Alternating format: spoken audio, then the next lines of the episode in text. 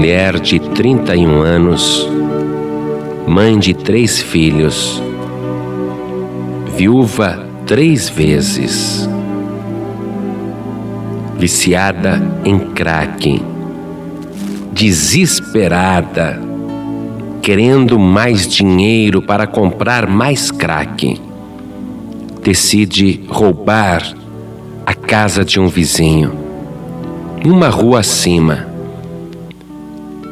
Casa deste vizinho era tão pobre quanto a sua, ali em Capão Redondo, zona sul de São Paulo. Ela então tenta entrar na casa pelo vitrô da cozinha. Mas aconteceu algo que ela não esperava e não pôde avaliar, porém aconteceu.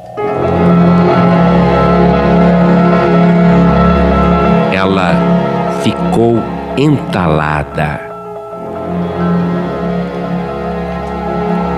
E começou a se debater para sair e, doida que estava com o Kraken, não percebeu que estava fazendo muito barulho, mas muito barulho mesmo.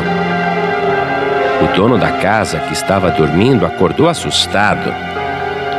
E com aquela barulheira no fundo, lá na cozinha, ele pensou que a casa estava sendo invadida por vários assaltantes. Então, imediatamente, ele discou um 90 e chamou a polícia. E quando a polícia chegou, prendeu a mulher em flagrante. Pois é, parece cômico, mas é trágico. Levada até a cadeia, ela ficou presa e os filhos foram visitá-la no dia seguinte.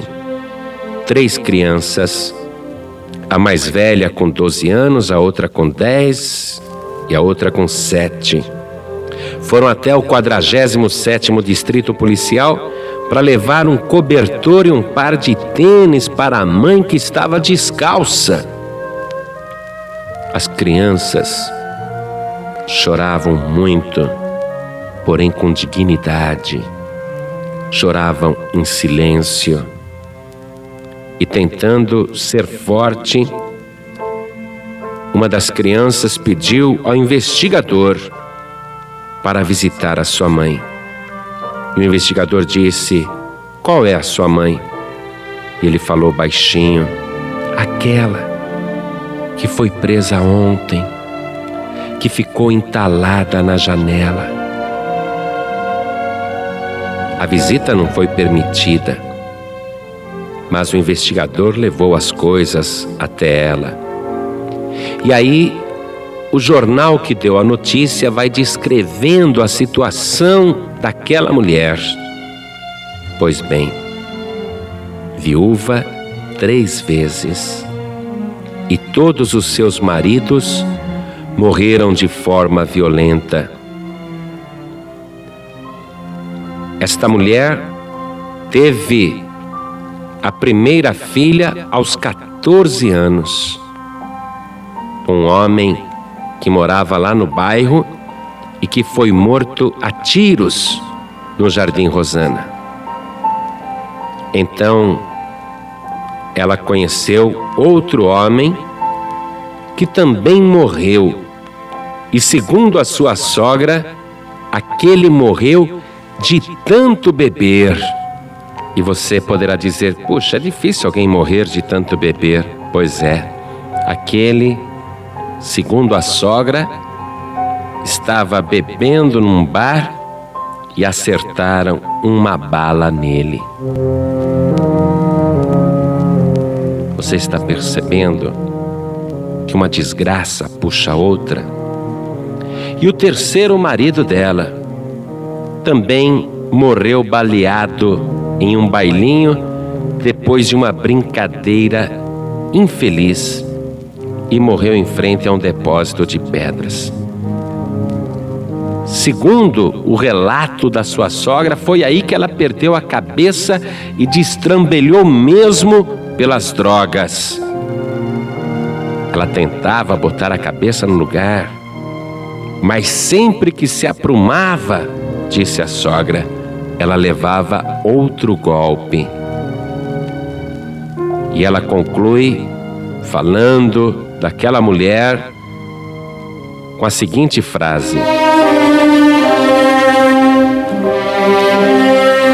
Até hoje, minha filha nunca soube o que é parar num canto e ter um pouco de sossego.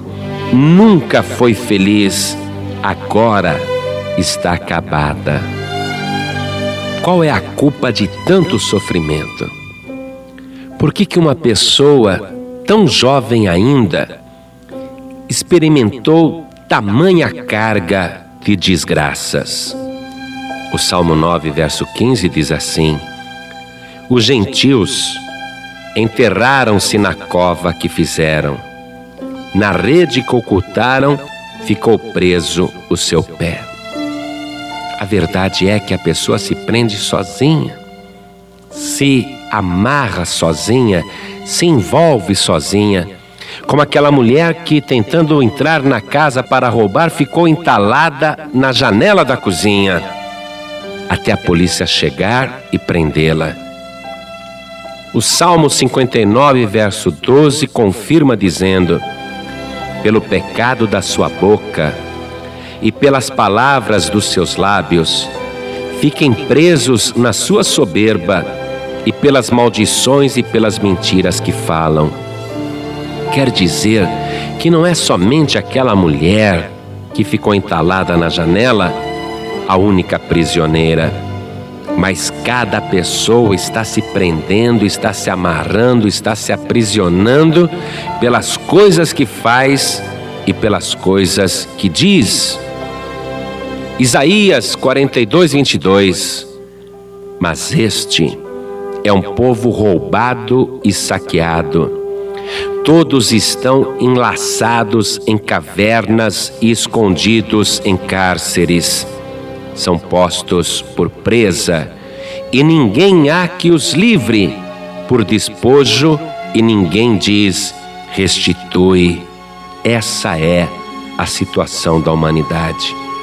A única diferença entre a sua situação e a daquela mulher é que a dela é cômica e trágica, e a sua é apenas trágica, porque você também está preso, você também é um prisioneiro, e Deus de lá do céu contempla todas as coisas, mas Ele não está de braços cruzados. Veja o que diz o Salmo 102, verso 19: Pois olhou desde o alto do seu santuário, desde os céus o Senhor contemplou a terra, para ouvir o gemido dos presos, para soltar os sentenciados à morte. E para continuar falando do plano de Deus, no profeta Isaías, capítulo 42, verso 7, encontramos: para abrir os olhos dos cegos, para tirar da prisão os presos e do cárcere os que jazem em trevas. Assim, diz Deus, o Senhor que criou os céus e os estendeu, e espraiou a terra e a tudo quanto produz, que dá a respiração ao povo que nela está, e o espírito aos que andam nela eu, o Senhor, te chamei em justiça, e te tomarei pela mão, e te guardarei, e te darei por aliança do povo e para a luz dos gentios. Deus tem este plano de libertação, de livramento, para colocar em liberdade os presos e ainda no profeta Isaías, capítulo 45, verso 13, Deus diz: Eu o despertei em justiça, e todos os seus caminhos endireitarei.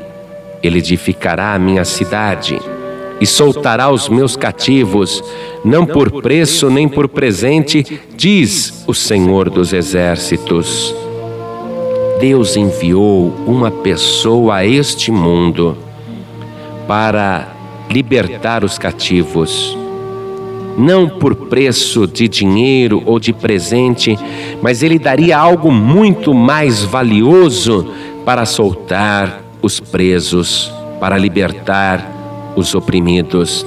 E ainda em Isaías 49, 9, lemos: Para dizeres aos presos: Saí, e aos que estão em trevas, aparecei. Eles pastarão nos caminhos, e em todos os lugares altos haverá o seu pasto. Deus executou este plano quando enviou o seu filho Jesus a este mundo.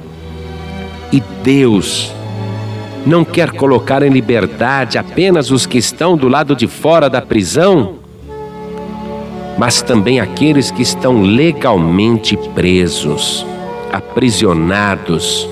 Eu sei que muitas pessoas ouvem essas ilustrações nas cadeias e nos presídios, nas penitenciárias e nas casas de detenções. Então escute, você que está atrás das grades, que está numa prisão não apenas espiritual, mas inclusive física. A promessa de Deus em Isaías 49, 24 diz: Porventura, tirar-se-ia a presa ao poderoso, ou escapariam os legalmente presos? Mas, assim diz o Senhor, por certo, que os presos se tirarão ao poderoso, e a presa do tirano escapará, porque eu contenderei com os que contendem contigo, e os teus filhos eu remirei. Deus tem planos para pôr em liberdade os cativos, tanto os que estão do lado de fora das cadeias, como aqueles que estão do lado de dentro e até aqueles que foram aprisionados pelo tirano Satanás. O Senhor Jesus, ele veio para libertar. Quando Deus estabeleceu o plano de livrar aqueles que estavam presos, ele disse: não por preço nem por presente. Como então? Nós encontramos aqui profeta Zacarias, capítulo 9, verso 11. Deus falando: Ainda quanto a ti, por causa do sangue da tua aliança, libertei os teus presos da cova em que não havia água. O Senhor Jesus te comprou com seu sangue precioso e este sangue é respeitado em cima nos céus e na terra e até no inferno.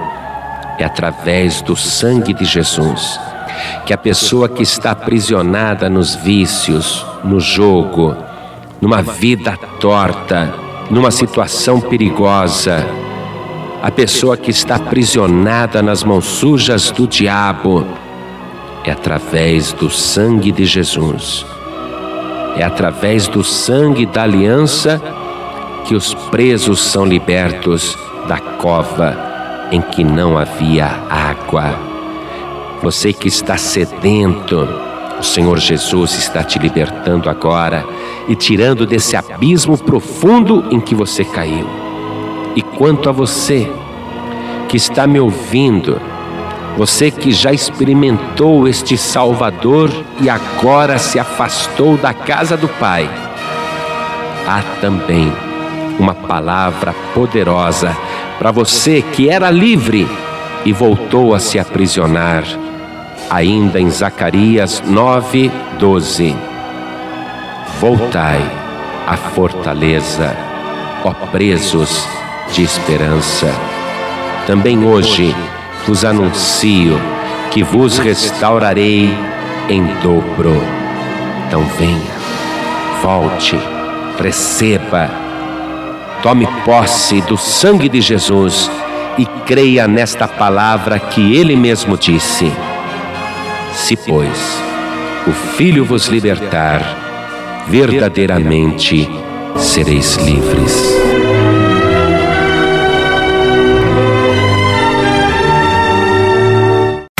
Você acabou de ouvir este podcast com João Ribe Palharim, um oferecimento dos pregadores do telhado. Para saber mais sobre este trabalho, acesse o site pregadoresdotelhado.org.br. Pregadores do Telhado, feliz a nação cujo Deus é o Senhor.